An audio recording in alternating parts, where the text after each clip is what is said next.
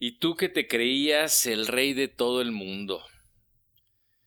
Suena la carrasposa voz de José Alfredo Jiménez, la viva imagen del macho bravío, del hombre que se derrite bajo el fuego del tequila y del despecho. Valentín Robles daría lo que fuera por, al menos, llegarle a los talones y tener el valor de mandar a la chingada a su mujer. Conduce despacio la vieja camioneta de la florería Petunia, donde hace diez años presta sus servicios como repartidor de sueños, de remordimientos, de adioses y de perdones, envueltos en voluminosos arreglos de rosas y claveles, de lilis y margaritas, a veces de alcatraces con crisantemos. Pero nunca, en el tiempo que tiene ahí, le ha nacido la intención de regalarle flores a la China, su domadora. Así la llama él, un poco en broma, un mucho en serio.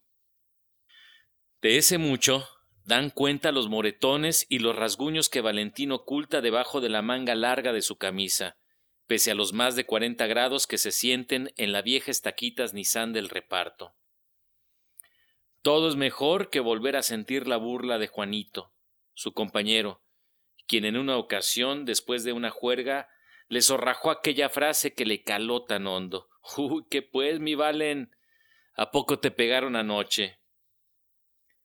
Esa mañana había llegado temprano a la chamba. Estaba dolorido, pero no del cuerpo. El alma le punzaba lo mismo que el orgullo. La China le había preparado un drama con madriza incluida, por la desbalagada que se dio con Juanito sin pedirle permiso. ¿Pedir permiso a su mujer, un hombre hecho y derecho? Estás pendeja, China. Con mucho te avisaré, pero yo no pido permiso ni perdón, más que a Dios. Su arranque de dignidad no duró más que un round. La mujer lo agarró descuidado. Armada con una vieja cacerola, le dio un revés al tiempo que decía A mí no me gritas, estúpido. Despertó tirado en la entrada de la casa, y todo le dolía, sobre todo la cabeza. Se llevó la mano a la bolsa trasera del pantalón, buscando la cartera, y sí, ahí estaba. Pero no los mil doscientos pesos que estaba seguro que traía. Era el sueldo de la semana. Solo encontró pegado ahí un post-it con forma de corazón, en el que con letra de plumón negro se leía A ver si aprendes, cabrón. Más tarde, en la florería, conoció cara a cara la vergüenza. ¿A dónde está tu orgullo? ¿A dónde está el coraje? Sigue sonando aquella canción tan llegadora. Se estaciona, sube los vidrios y deja correr su melancólico pensamiento, reclinando su cuerpo en el asiento. Alimenta su dolor al compás de las trompetas del mariachi Vargas, mientras se cuestiona qué le detiene para ponerle un hasta aquí a esa fiera que resultó ser la China. Se le antojó tener a la mano un caballito de tequila para estar a tono con su música. Saliendo del trabajo, tal vez. Valentín jamás se imaginó que aquella muchachita escandalosa y alegre, rodeada siempre de muchachos, que lo eligió a él para casarse, terminara clavándole las uñas en los brazos o dándole cacerolazos en cada ataque de ira. El Valen era el hijo mayor de un matrimonio tradicional. Don Fortino Robles, su papá, era tan macho como estipulaban los personajes de películas de aquella época, cabal con la palabra y con la familia, pero celoso y estricto con su mujer, doña Esperanza. Valentín creció viendo cómo su mamá no podía salir sola ni a la esquina.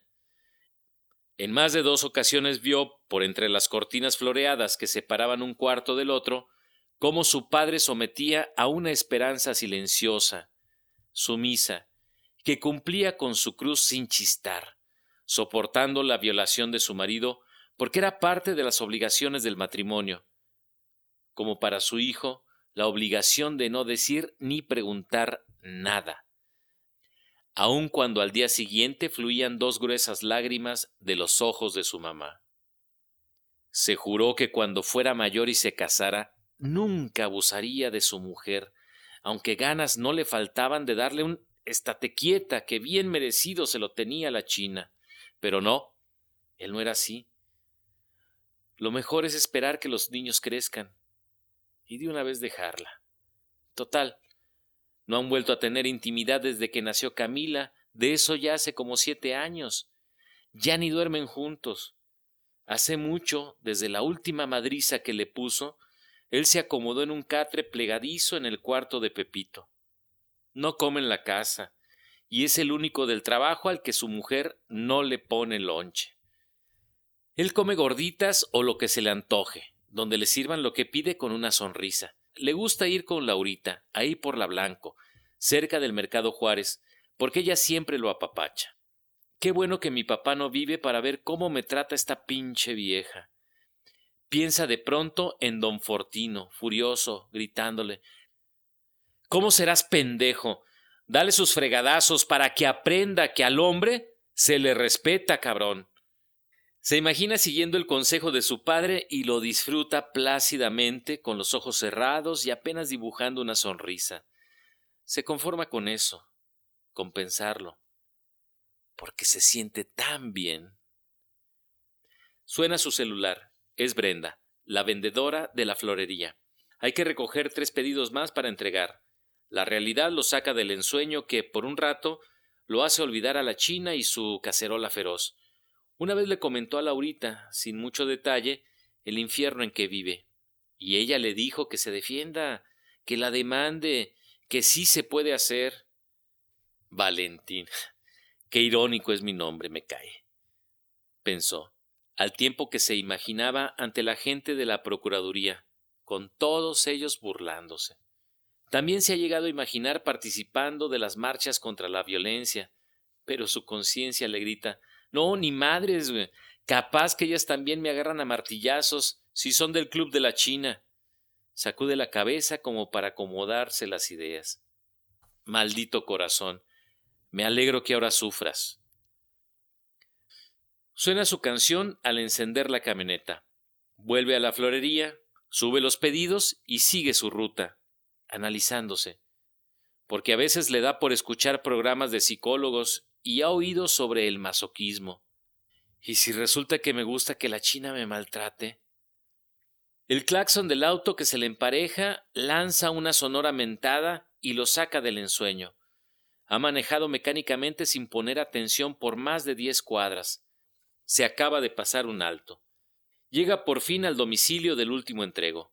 Cuando toca el timbre se entreabre la puerta.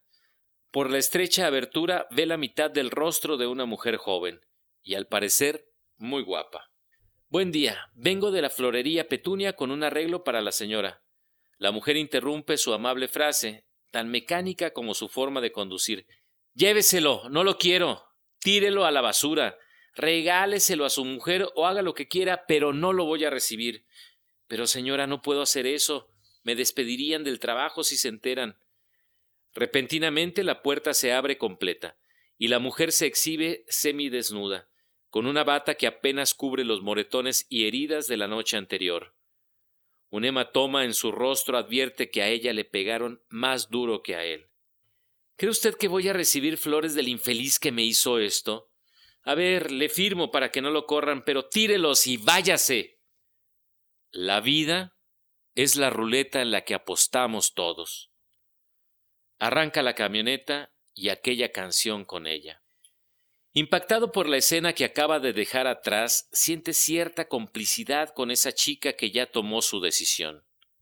No lástima por ella y sus marcas, sino una especie de entusiasmo solidario comienza a envolverlo porque, si ella, tan frágil, se anima, ¿por qué yo no? Dice para sí mismo. Esa noche, en la que el cielo amenaza una inusual tormenta en Torreón, con el coraje del que le habla José Alfredo en la canción que lo acompaña a diario, llegó más tarde a la casa. Se había tomado dos tequilas en el bar Versalles. Rondan las once y media de la noche y todo, menos la luz de la recámara de la China, está oscuro. Entra directo hasta ahí, ensayando mentalmente el discurso que, sí o sí, va a comenzar con un Ya estuvo, China. Entra en aquella habitación. Junto a la lámpara encuentra uno de los acostumbrados post-it de su mujer, siempre con forma de corazón. y en él un mensaje escrito con plumón negro. Valen, te dejo en paz. Ya no quiero que nos torturemos los dos. Cuida a mis hijos. Yo no voy a poder. Encontré lo que me hacía tanta falta. Me fui con Marta. Fallaste, corazón. No vuelvas a apostar. Suena en su cabeza la voz de José Alfredo Jiménez. Por su rostro ruedan, en el silencio, un par de gruesas lágrimas.